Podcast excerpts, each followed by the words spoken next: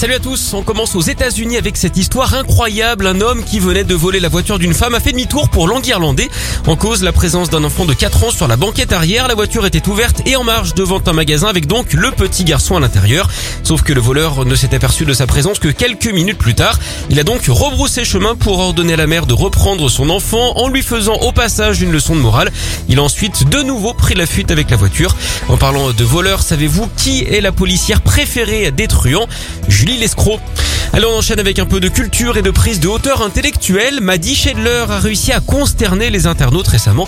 On l'avait vu la jeune femme dans des émissions de télé-réalité comme Qui veut épouser mon fils, La Villa des cœurs brisés, Les Marseillais et Les Anges. Ça vous situe un peu le personnage. Et celle qui a près de 2 millions et demi d'abonnés sur Instagram a frappé un grand coup dans le derrière de la culture en faisant la promotion de faux livres en carton pour décorer les tables, les dressings et les bibliothèques. Son argument, les vrais livres coûtent déjà assez cher comme ça.